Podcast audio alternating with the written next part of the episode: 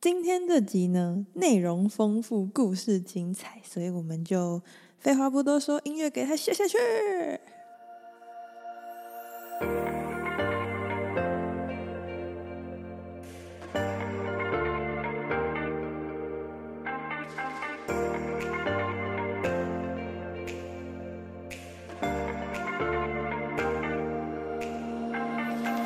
Hello，大家欢迎来小安子电台，我是安子。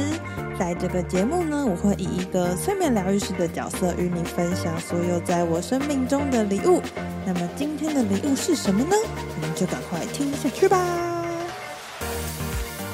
好嘞，大家好久不见呢。上一次是访谈嘛，然后这一次就想说，我是策划啦，第二季就是。原本策划的是一集访谈，然后一集我来跟大家聊天，所以就是一集听我跟别人聊天，然后一集听我跟你聊天这样的概念。就想说第二季要放一些不同的变化的感觉，不知道大家觉得如何？但因为我二月，我二月其实是一个算是周末都蛮忙的时间。我二月去上催眠进阶课，然后二月底二二八连假我要去韩国，所以我其实有在敲，就是第二个访谈的对象的时间，但是他目前都还没有回我讯息啊，所以我其实有点想说，那就下一集我本来预定是要上另外一个访谈的，但说不定下一集可以先跟大家来一个非常 fresh 的韩国旅游的一些心情分享，这样。好，所以我现在就有一个小方案，这样跟大家闲聊一下。OK，那今天的主题是呢，要跟大家聊聊怎么在日常生活中去更加的跟我们自己的内在神性连接。那什么是内在神性呢？其实之前都有提到过，然后还有会有这个主题的原因，是因为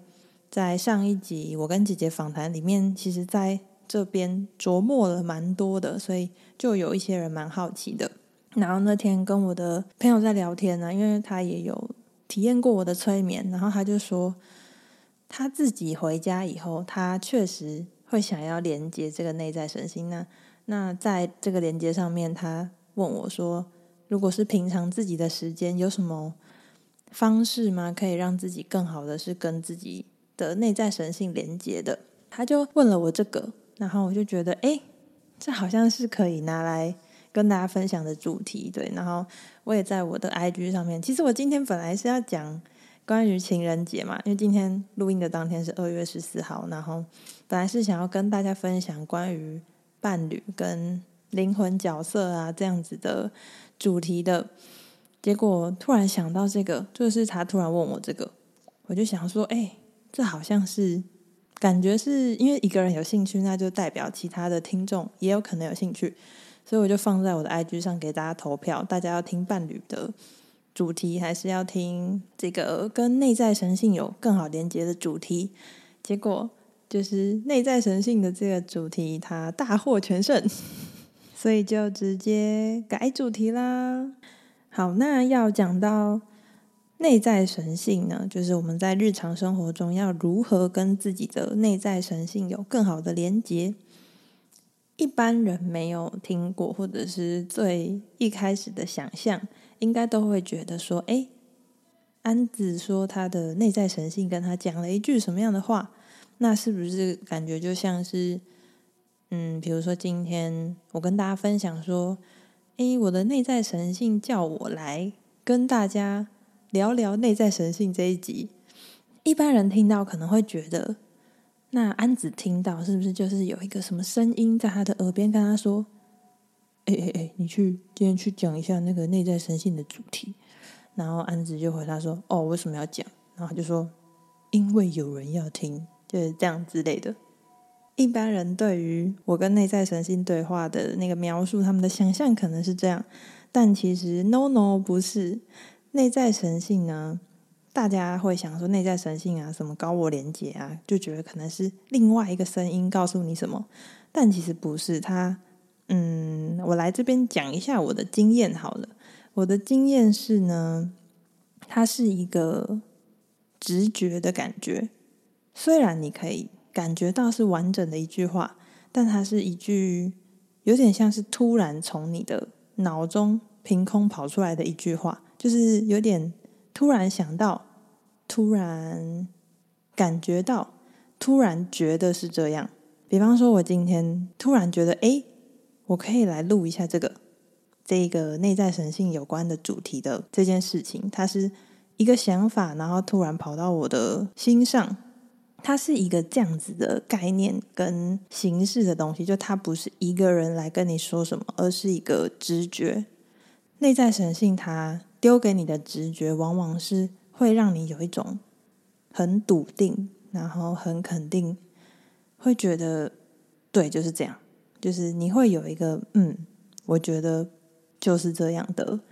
那个笃定的感觉。通常这个就是内在神性丢给你的讯息。一开始可能会对这个突然冒出来的想法充满着怀疑，但是一次两次之后，你慢慢认识这个内在神性以后，你慢慢跟他有更好的连接以后，他出现的时候，你会是。因为你有过以前的经验，所以你知道，诶，这个讯息它是内在神性丢给我的，所以你会有会越来越熟悉，跟越来越笃定，所以那个笃定感就越来越强，越来越强，大概是这样。现在听起来可能会觉得还是有点抽象，所以我在之后在这集的后面一点，等一下会跟大家分享几个比较具体的例子，是我最近。跟我的内在神性连接到的一些经验。那在跟大家分享这些经验以前呢，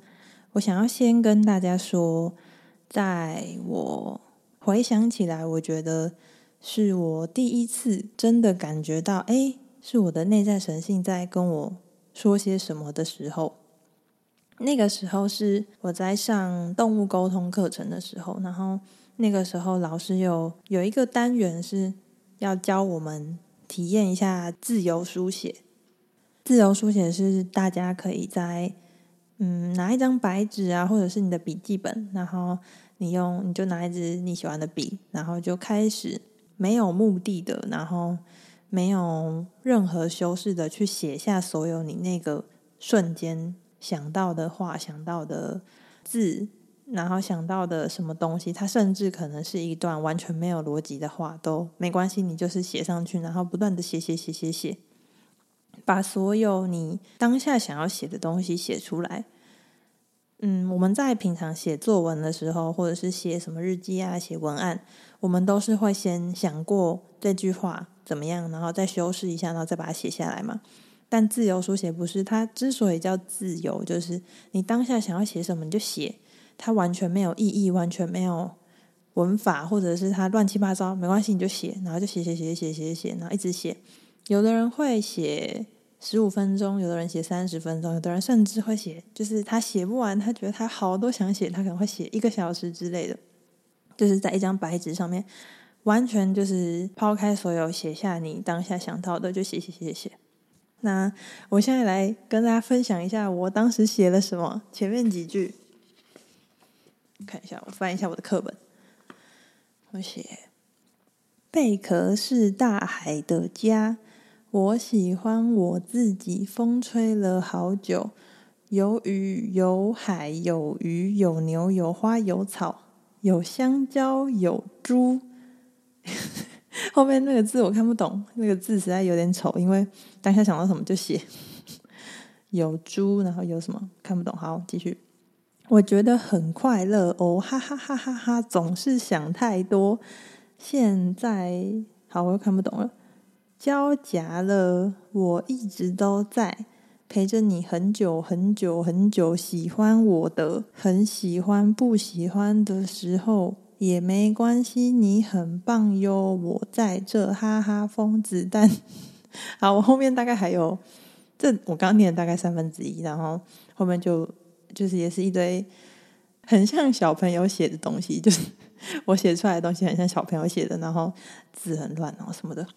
那我印象这一段，我会想要分享这段呢，是因为在最后面我的自由书写写到最后面的时候，我写了一句，看一下，我写了一句：不用假装，不用 fake it till it become it。英文还写错不是？而且不用假装，不用 fake it till you become it。No，相信就会成真，因为你就是你，你是最棒的。Love you。就当初就写到这边，后面这段其实我当下写出来，我觉得蛮惊讶的，就是哎，这什么？怎么是一段感觉很有力量的话？当时写下的瞬间，也确实有一种，嗯，对，就是就是这样子的一个感觉。然后，反正分享这一段，我是在后来学了催眠以后，回想起来说，哎。自由书写，它其实也是一个连接潜意识的方式，因为，嗯，他叫你什么都不要想嘛，就是什么都不要想，你就写写写写写写写写。然后在这个过程，因为你什么都不要想，你想到什么就写，就是你完全不要管它有没有意义，没有管它有没有意义的这件事情，其实就是先把你的意识往后放，因为你的意识才会想说，哎，这句话写得好不好？这句话有没有，嗯，有没有起承转合？有没有什么文法上的问题？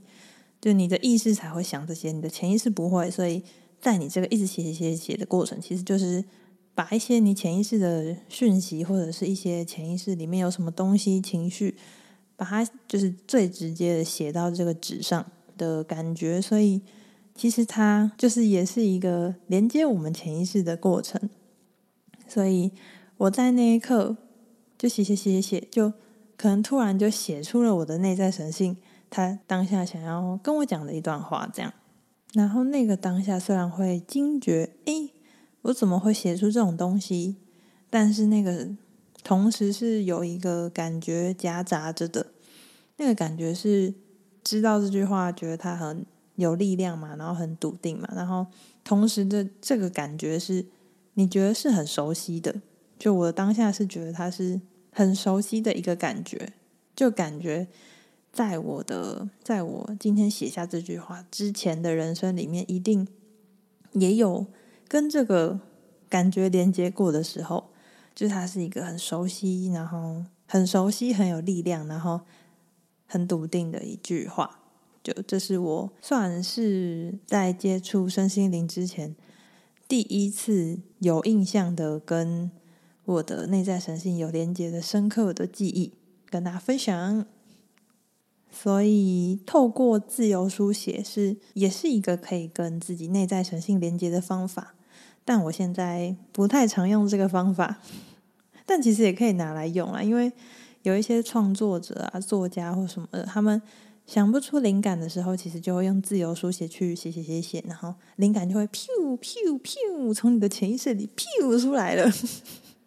对，然后也有的人会在刚起床的时候。帮自己拿一张 A4 纸，然后就开始狂写。因为刚起床，那也是一个潜意识高涨、比较高涨的状态嘛，所以就在那时候狂写，就也会写出一些“哎呦，天哪，金句啊什么的哦，好棒的灵感的那种东西”。对，就是这也是一个方法，大家想拿去用可以拿去用。那还有什么方法呢？其实我自己最常用的就是我非常推荐大家的快乐功课。什么是快乐功课呢？如果想要很详细的知道的话，可以去听我的第一季的第三集《快乐功课》的那集。它其实是一个嗯，传讯者巴夏他在推广的最高兴奋法则。然后在那集里面有蛮详细的描述的，大家可以有兴趣可以听听。它其实主要就是在说，当你的人生要面临选择的时候，不管是小选择或者是大选择。你就当下你就静下心，然后去感觉你心里比较想要哪一个，就那个瞬间你会有一个感觉，做了会觉得很开心，然后会比较快乐，会觉得很有很有很有动力嘛，然后会觉得很兴奋，就是很呜呜呜的那种，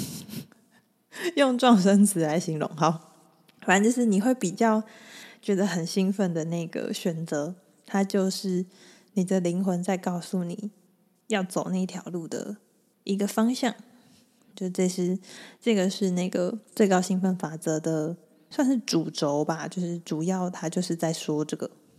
而快乐功课呢，是我听另外一个有在教一些连接高我啊或什么的老师，他所分享的一个他自己走出忧郁症的方式。那究竟快乐功课是什么呢？它其实很简单，就是你每天早上起床的时候，你去想一件你今天做了以后会觉得很开心的事情，要去想，然后你一定要想到，你才能起床。然后起床以后，你今天一定要为自己达成这个快乐功课，就你自己为自己设定好的快乐功课。比方说，你今天早上起床，你想要一起床想，哎呦，我好想吃牛排呀！那你今天呢，就要找一个时间带着自己去吃牛排。第二天早上起床，嗯，我今天好想要去公园走走哦。好，那你今天就花一点时间让自己去公园走走。有没有发现这个快乐功课的架构？它就是在早上刚起床。早上刚起床是什么？是一个潜意识比较高涨的状态。那潜意识比较高涨的状态呢？我们就也是比较容易跟自己的内在神性连接的时刻。那你在那个时刻去想做什么事情是会让自己快乐的，其实就是在接收内在神性它丢给你的一个讯息，丢给你一个小抄。你想到那件事情，就是你的内在神性告诉你：哎，今天去做这个会有好事发生呐、啊。一个很台的声音，好，反正就是是你的内在神性在告诉你。你今天去为自己做这件事情，它是对你有帮助的的一个架构所产生出来的快乐功课。那现在就讲了两个嘛，一个是自由书写，那一个是快乐功课。那再来呢，就是第三个，可以去多多接触大自然。大自然它真的就是一个比较高频的场域，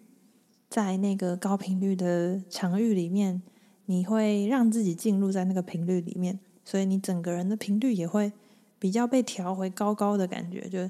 可能心情不好去看看海啊，心情不好去看看山啊，心情好也可以去看看山，心情好也可以去看看海，就是这样去跟山海相聚的那个时候，你会觉得很舒心啊，很舒服。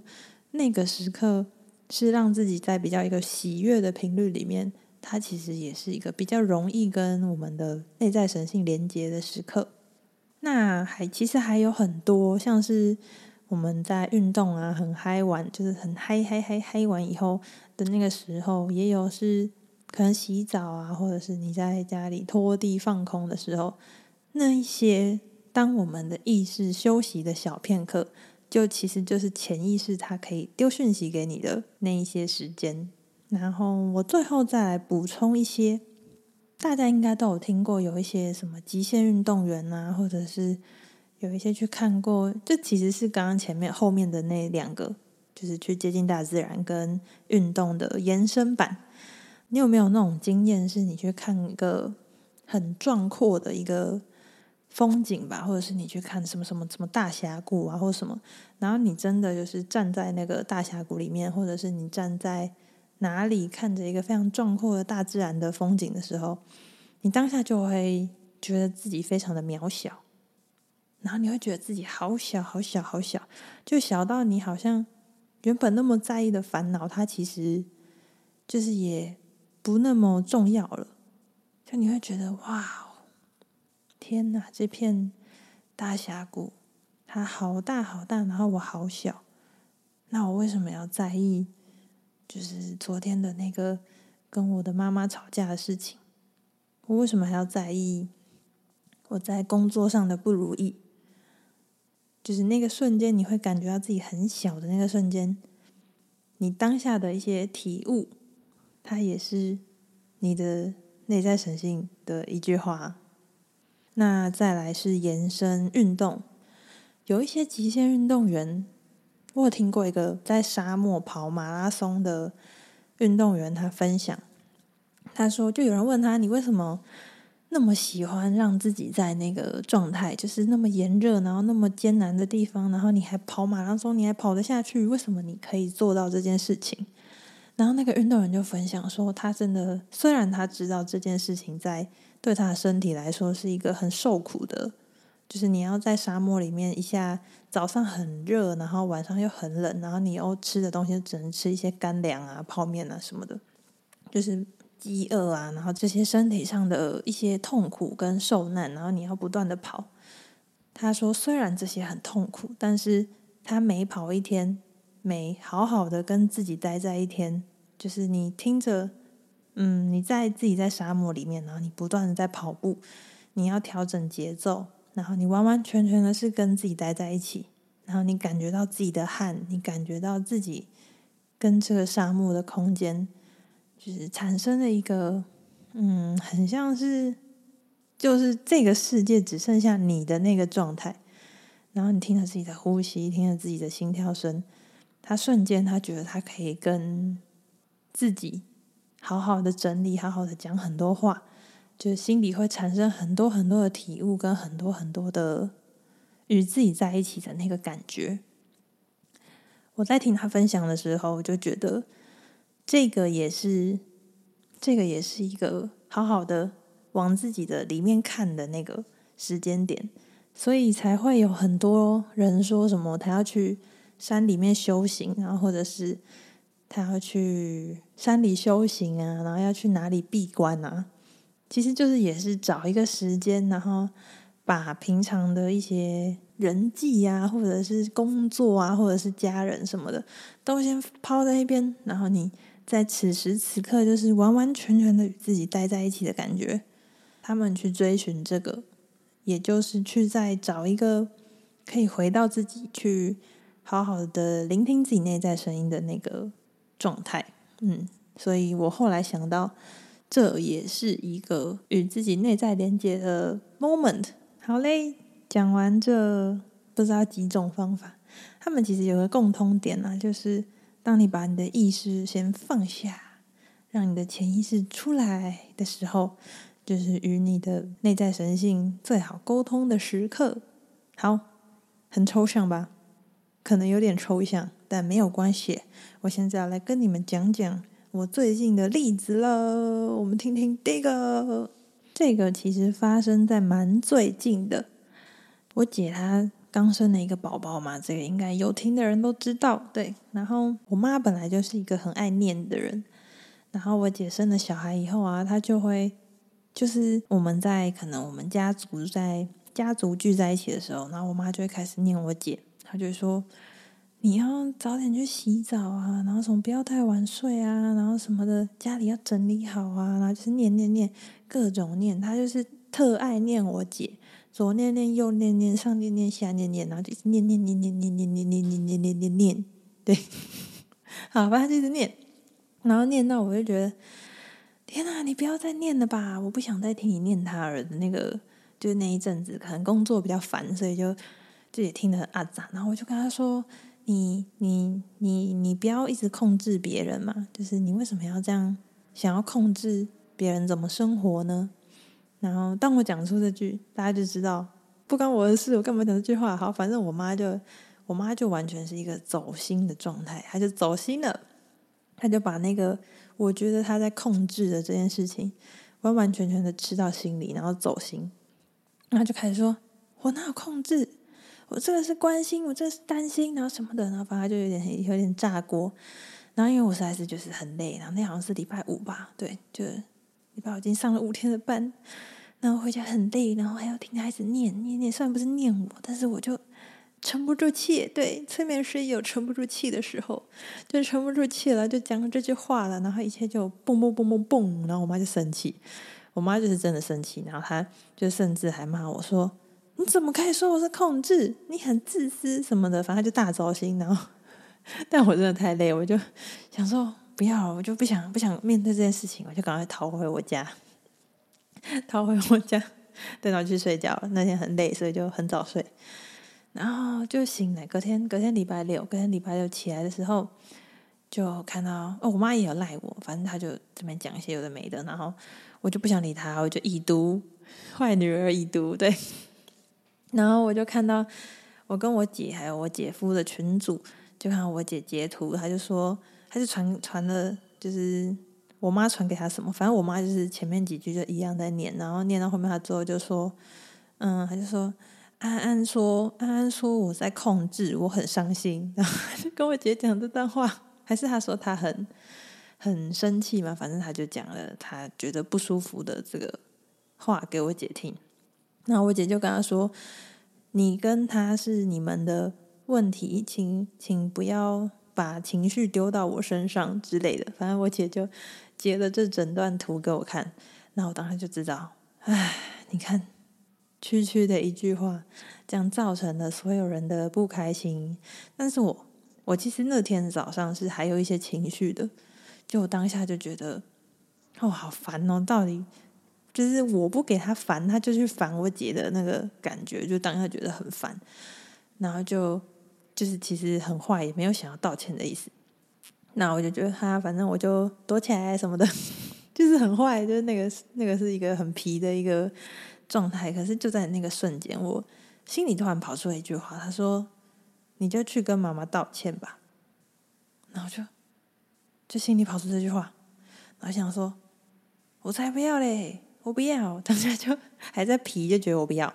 好就不要，就跟这句话说：“我不要。”然后也不是说我不要，反正就是听到了，但觉得哦不要。好，然后就去刷牙了。那你就刷刷刷刷刷刷，嗯，就起床了嘛，就稍微。醒一下，然后就开始刷牙，刷刷刷刷，就突然觉得，对啊，我为什么不道歉？我道歉不就好了？我其实真的也讲了一句蛮过分的话，那我道歉不就好了？我就当下就就自己妥协，就 就觉得好，我去道歉。然后我就刷完牙，然后就传一个赖跟我妈说，我就跟她说，我忘记我讲什么了，反正我就是跟她说。就对不起，跟他讲这句话，然后就传了一些贴图装可爱什么的，然后我也去跟我姐说，跟她说抱歉，就是我的，是我的这件这个行为反，就是因为我我做了这件事，然后又躲起来，就变成所有的负能量都全部啪洒在他身上，因为他还没睡，然后我睡了，超坏。对，反正我就也跟我姐道歉，然后跟我妈道歉，然后在我们家的群组啊装可爱一下什么的。然后这件事情他就就好了，就我妈就也好了，对，就是就其实我妈她她虽然很爱念，然后很爱就是会会走心，但是真的是就是你谁那一下就好了，对，就是嗯就好，咱们扯远好，反正就是分享这个故事，就是那个当下真的就是你会。有一个想法是这样，他不是一句谁来跟你说，就像我一早起来，然后看到那些觉得很烦，就不想管的那个当下，突然就有一个有一个感觉跟你说，你就去道歉。当下听到，你会觉得这个感觉是它是很笃定，然后很很稳的感觉的一个想法出现。他就说，你去跟妈妈道歉，然后。这个时候，小我就会出来皮，就是说不要，为什么要道歉？他自己一直念念念念念念到整家不开心的，不是我错。就小我会这样跑出来讲话，但通常你的小我开始叽叽叫的时候，你的内在神性他就比较不会讲话了。很有趣，真的就是你当下会有一个哎那样的感觉，然后可是当你的小我在啪啪啪啪啪啪啪，你的内在神性它就会消失。这就跟前面讲的一样嘛，你的意识一起来，潜意识就消退；你的意识一出来，你的潜意识你就会听不到潜意识要给你的讯息是什么。所以当我去刷牙以后，我去刷牙，然后稍微平静了一下我的心以后，我就又觉得好，哎，我好像可以去道歉。对，就是用这个例子来跟大家描述一下什么，这什么是平常。我觉得我接到我内在神性的讯息的状态是什么样？就大概就是这样子。它不是一个人来跟你讲话，而是一个瞬间，你有点叫顿悟嘛。讲顿悟好像有点太多，但就是，但它是确实是一个顿，然后突然有个想法的那个感觉，就是它是一个那样的瞬间。然后我相信，其实每个人都会有那样的瞬间，只是你现在知道了，你下次可以去。留意一下，就是有没有这样的瞬间。除了这一种突然出现的想法的形式，它其实还会有一些其他的方式，会让你觉得是哎，是这个的那个嗯的形式出现。好，我现在举例，因为我现在前面刚讲那十秒，应该大家满头问号。好，有听我之前分享我的被催眠的经验的朋友，应该有印象，就是我的催眠是那个时候是给我同学练习的，然后所以他有我进行了两次，就是第一个同学练习，然后第二个同学练习，那中间好像隔了一个礼拜吧，还是两个礼拜，好忘了，反正好，我稍微讲一下那个状态，大概就是在我第一次催眠以后。嗯，我有的问题，它稍微浮现了，它翻出来了。可是因为是互相练习，所以其实没有解决到很完整。所以在中间的那段时间，我其实陷入了一个算是自我怀疑吧，就是自己非常的觉得，嗯，不知道自己是谁，然后陷入一个没有自信啊，或者是什么焦虑的状态里面。然后那时候其实状况蛮不好的。不好到我就是当下是真的觉得好难过、好难过的感觉。然后那个时候，我就对自己做了一件事情，我就让我自己下到催眠深度里面，然后跟自己说：我不知道我现在在面对什么难关，但是我想要破这个关。我现在希望，我现在相信我的潜意识，我希望我可以找到这个破关的方法。然后就在我做完这件事情以后的隔天，就很神奇的，我就收到了来自四面八方的爱的感觉。就可能像我姐，她就突然跟我说“爱你”。某一些以前跟我聊过的朋友，然后跑过来跟我说：“诶，我觉得你当初跟我讲那个什么很受用，就是真的谢谢你。”某个被我练习的催眠对象就也跟我说，他觉得催眠对他很有帮助啊什么的。然后最让我觉得很很很震惊的是，有一个嗯离职大概四个月的同事吧，然后在这四个月里面，我们几乎都没有联络。然后他就在那一天，对，就是在那天，突然传给我一个萨摩耶的梗图，就是一只胖胖白白的萨摩耶，就一只大狗狗。他就跟我说：“我知道你今天可能心情不好，但是没关系。”然后他就从旁边咬了一朵玫瑰出来，说：“送你，我要让你知道我是爱你的。”对，他就传了一个这样子的梗图给我。然后我们中间有大概好几个月都没有联络，他突然传这个给我，我当下收到觉得天哪，太扯了吧！就觉得没想到，就是嗯，就是你跟你的潜意识啊，其实我以前会说你跟你的宇宙。但其实，就像我很常说的，外在世界是内在世界的投射，所以你看见的，你觉得宇宙给你的，其实就是你心里的那个你要给你的东西。对，就是我是这样解读的，所以我当时就觉得，天哪，好，我感受到了很多很多的爱，我收到了，真的收到，被砸死了这样 的感觉，然后就在。我接收到这些，然后觉得很有爱的、很温暖的时刻。我开车回家的时候，然后我就按下我的播放清单的随机播放。这个时候，第一首跑出来的就是李权泽的《翻译给我听，宝贝》。嗯，这首歌呢，它其实是在讲，有点像是在讲男女的暧昧关系吧，然后有点那种你进我退啊，我退你进的那种。暧暧昧昧的一首歌，但我当下听到这首歌的瞬间，我就觉得就是有一个非常笃定，然后觉得很好笑的感觉，就是我就觉得我的潜意识在跟我说：“怎么样？听到了吧？翻译给你听了吧？是不是大家都爱你呀？”的那个，就是有一个这样子的感觉。就虽然这首歌它不是像我想，不是像我刚感觉到的那种。他的这首歌的感觉不是像我刚刚讲的那样，但就在我听到这首歌的瞬间，我心里的感觉就是宇宙，我自己他在跟我说就是这样。我翻译给你听的，宝贝，你听到了吗？的那个的感觉有没有很疯？好，不管，好，就是我想要讲这个故事呢，就是想要告诉你，有的时候你可能在遭遇一些事情，或者是你。在心里有对这个世界或对自己提出疑问，你当下没有答案，对，没关系。你觉得你的内在没有回应你，没有关系，但其实他都有在回应你。有的时候你就是会注意到一首歌，或者是注意到一个可能天使数字的车牌啊，或者是嗯、你的生日的车牌，就是那些东西，别人可能会觉得没有意义，但你在看到那个当下，你就会觉得是在说我吧，跟我有关吧。就是你在当下，你碰到那个东西，听到那首歌，看到那个剧啊，或者是什么的。看到那个剧情，然后听到某一个 podcast 里面的一段话，你会觉得，哎，这是这是要给你听的的那个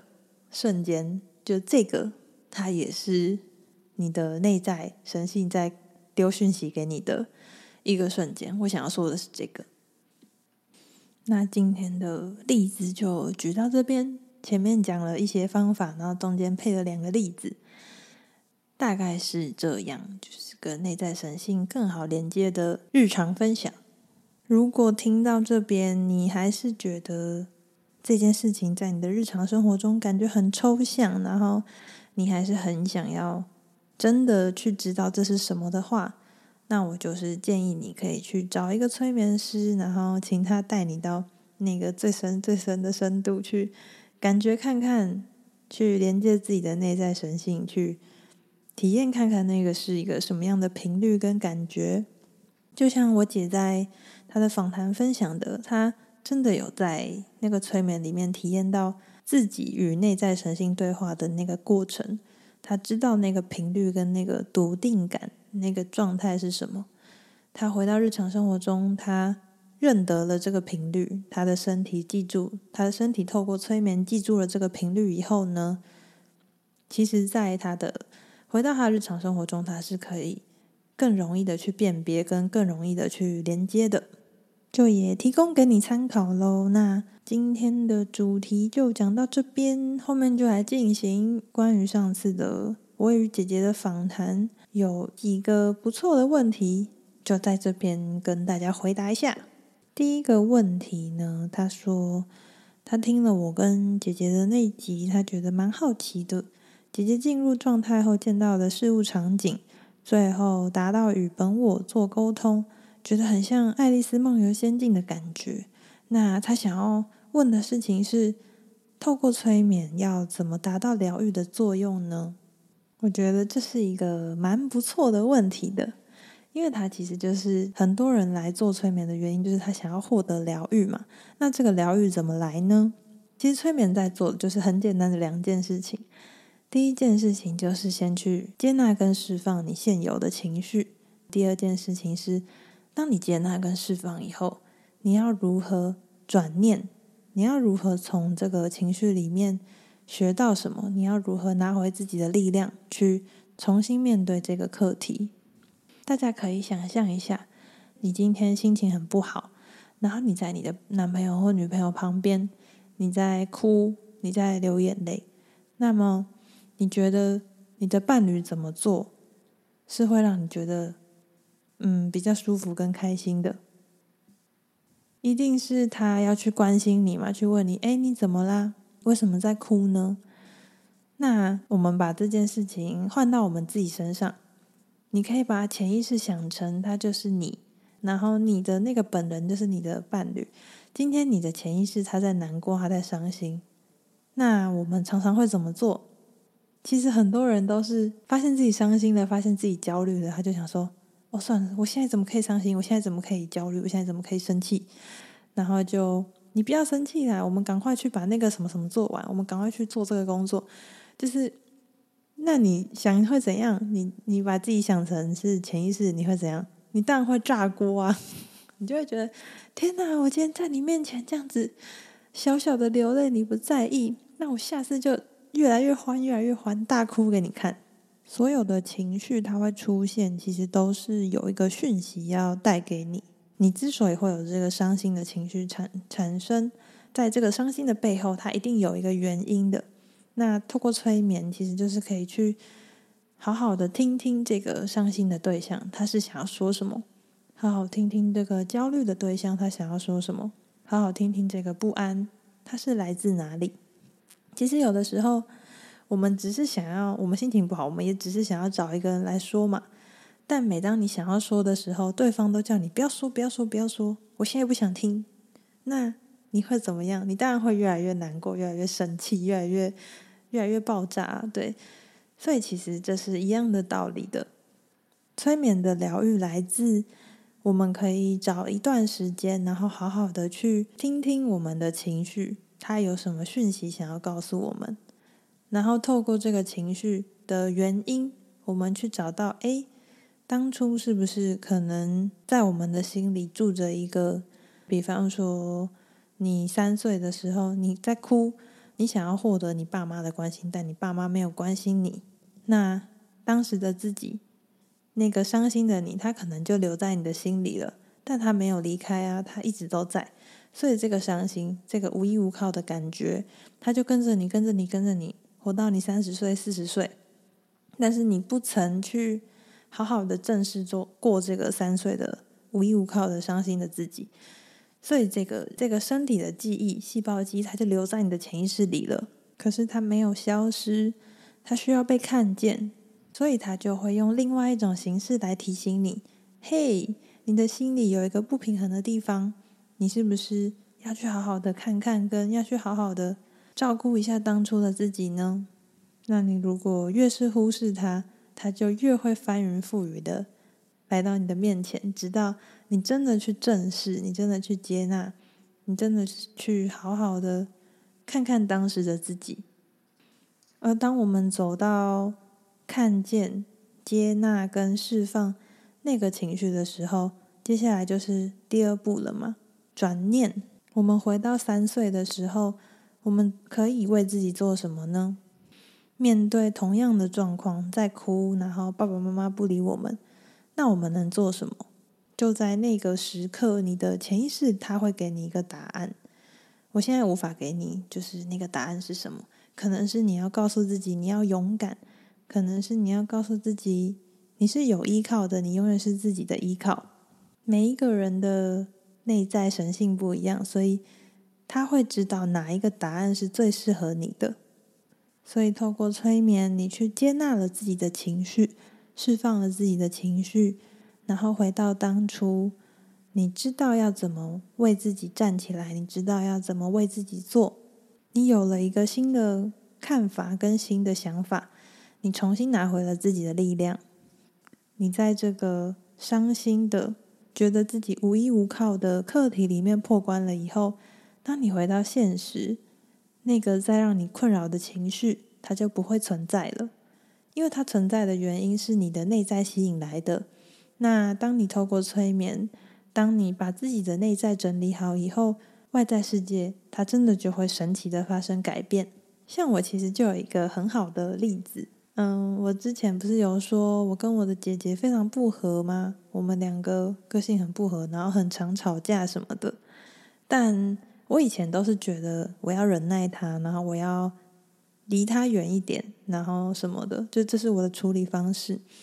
但是我们就是当我有这些想法的时候，我们在某些时刻，我还是会觉得天哪，我已经远离你，你干嘛还来烦我的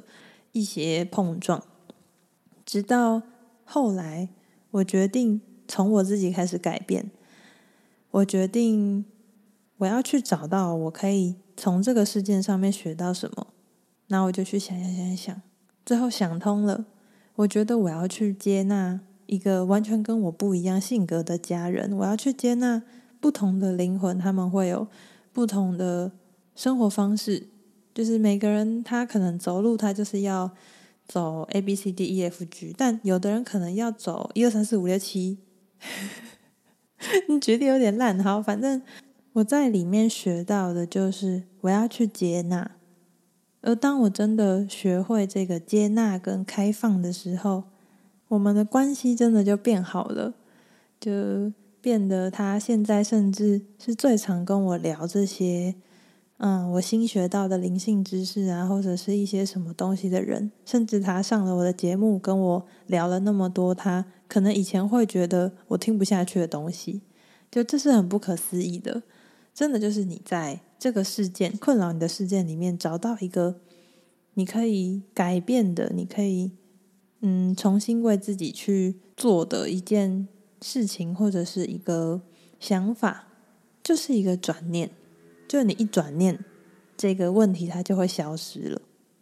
大概是这样。好嘞，我本来还想要再回答个第二题，但发现就是好像一不小心就就录了一堆，是什么？那么今天就先讲到这里喽。如果大家对于催眠还有什么问题，都非常欢迎来问我。然后我如果觉得这是一个嗯很很适合来跟大家分享的，我就会也放在节目的后面跟大家聊一下、讲一下这样子。最后呢，如果你喜欢我的节目，都欢迎你帮我订阅、关注跟追踪。如果你觉得节目里面有某段让你很有共鸣啊，或者是你觉得很有趣，想要分享的，也都可以把我的节目分享到你的 IG 或者是 FB 哦。同时也可以 take 我，我的 IG 是 A N N Z C H A T N E L，或是搜寻安子催眠师，也是找得到我的哦。那么今天的节目就到这边啦，大家下下周见，大家拜拜，我要去韩国玩喽。